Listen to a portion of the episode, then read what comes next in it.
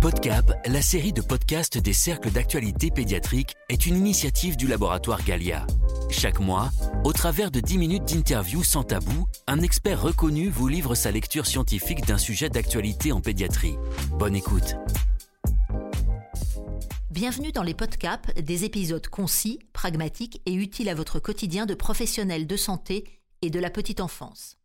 Je m'appelle Raphaël et je suis la rédactrice en chef de ces podcasts et je reçois aujourd'hui le professeur Tougnan, chef du service de nutrition pédiatrique à l'hôpital Trousseau à Paris. Bonjour professeur. Bonjour. Aujourd'hui, nous allons aborder le sujet des acides gras polyinsaturés à longue chaîne, ou les AGPILC, chez le nourrisson.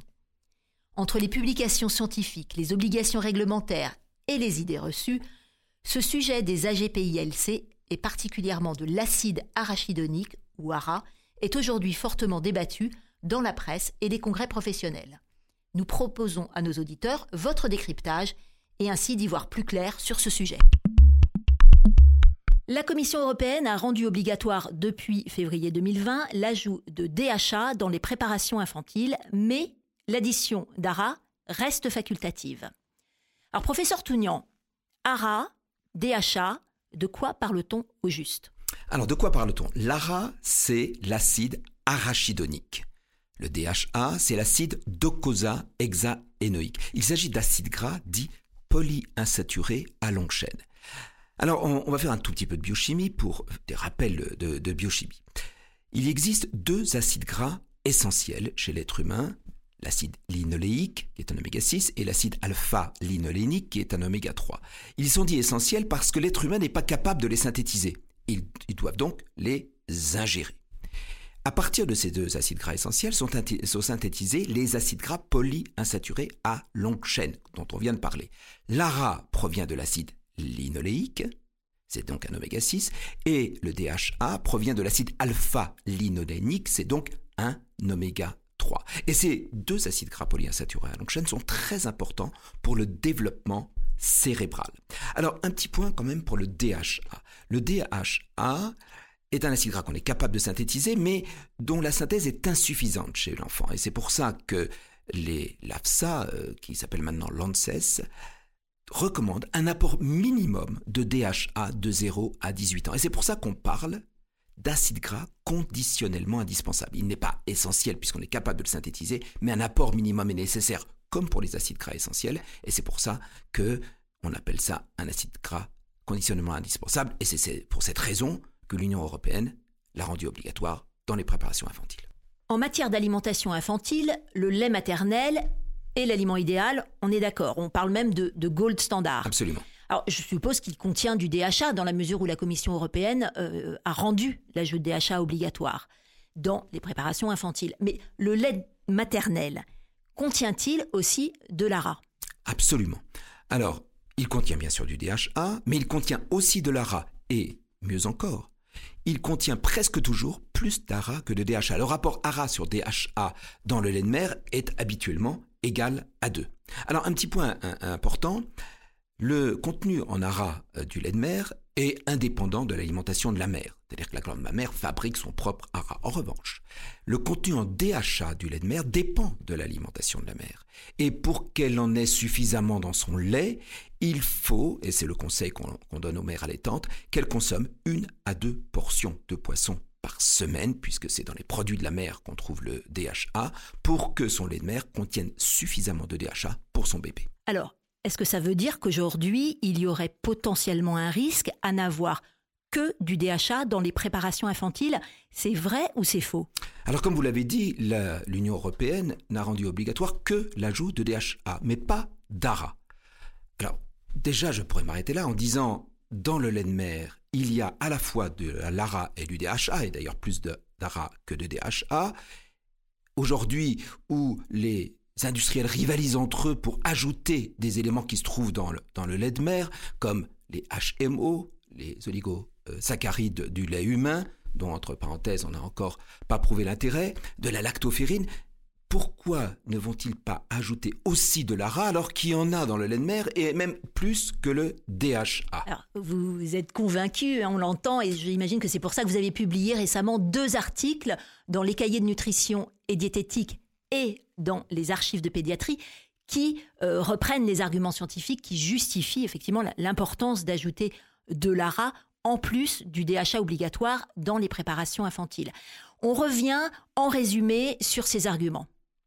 Alors, on va revenir parce que c'est important. Effectivement, le deuxième article dans les archives de pédiatrie, je l'ai co-signé avec mon ami Marc Belaïch, qui est un gastronutritionniste pédiatre très reconnu, et Philippe Legrand, qui est le pape des lipides euh, en France. Donc, euh, trois, trois auteurs qui connaissent un petit peu leur sujet. Alors, en plus du contenu en ara du lait de mer, trois autres arguments peuvent être euh, ajoutés. Premièrement, si la synthèse d'ara dans le cerveau est suffisante, c'est-à-dire que le cerveau synthétise son propre ARA à partir de l'acide linoléique, tous les effets périphériques, et donc la synthèse périphérique d'ARA est insuffisante. Or, l'ARA est très important pour le développement du système immunitaire de l'enfant. Donc, s'il n'a pas suffisamment d'ARA, il n'est pas capable de synthétiser lui-même cet ARA et risque d'avoir des problèmes au niveau immunitaire. Deuxième argument, 30% de la population, et donc 30% des enfants, ont des variants génétiques qui font que la synthèse d'ARA se fait mal, elle est insuffisante. Et ces enfants-là ont besoin d'ingérer suffisamment d'ARA. 30%, c'est pas négligeable. Enfin, la troisième et dernière raison, c'est que lorsqu'on a un rapport DHA sur ARA supérieur à 1 dans les laits infantiles, et là si on met pas du tout d'ARA, il sera bien évidemment très largement supérieur à 1, eh bien il a été démontré que la synthèse de d'ARA se faisait mal et que ça avait même des conséquences dans le développement cérébral. Voilà, tous ces arguments avec celui du lait de mer font que il faut, en plus du DHA, ajouter de l'ARA dans les laits infantiles. Dans les laits infantiles, on est d'accord, là on parle de l'alimentation des premiers mois, mais une fois qu'on diversifie l'alimentation, L'ARA, ce n'est plus un sujet, c'est vrai ou c'est faux? Alors là, c'est faux. L'ARA et le DHA, on continue à en avoir besoin. Alors on va le, le synthétiser. Dans les laits premier âge, c'est indispensable qu'il y en ait, et la législation a rendu obligatoire aussi l'apport de DHA, donc dans les laits premier âge et dans les laits deuxième âge. Donc il faut qu'il y ait de l'ARA dans les laits premier âge et dans les laits deuxième âge. Mais vous avez raison, la réglementation européenne n'a pas imposé de DHA dans les laits de croissance, c'est-à-dire dans les laits qu'on donne après l'âge de euh, un an. Et donc on pourrait imaginer qu'après un an, ça n'est pas utile.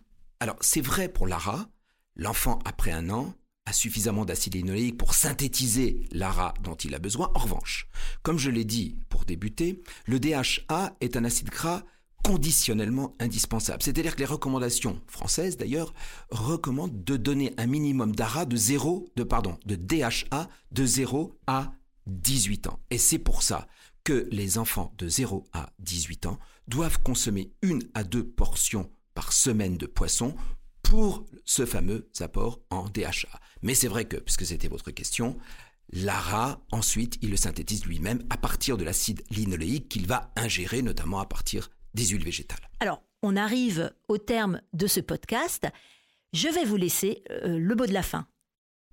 Alors, le mot de la fin, il sera très simple. L'Union européenne a rendu obligatoire que le DHA, mais tous les experts sont unanimes pour dire que les laits qui contiennent du DHA doivent aussi contenir de l'ARA et avec un rapport ARA sur DHA au moins égal à 1. Et ma conclusion sera très simple. Tous les industriels qui ne respecteront pas les recommandations des experts, eh bien leur lait ne devrait pas être prescrit aux enfants. Merci professeur Tounian. Merci à vous.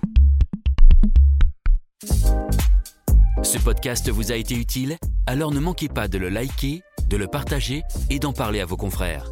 Rendez-vous le mois prochain pour aborder un autre sujet lié à la pédiatrie et l'alimentation infantile. L'équipe de rédaction des podcasts du laboratoire Galia vous remercie de votre écoute.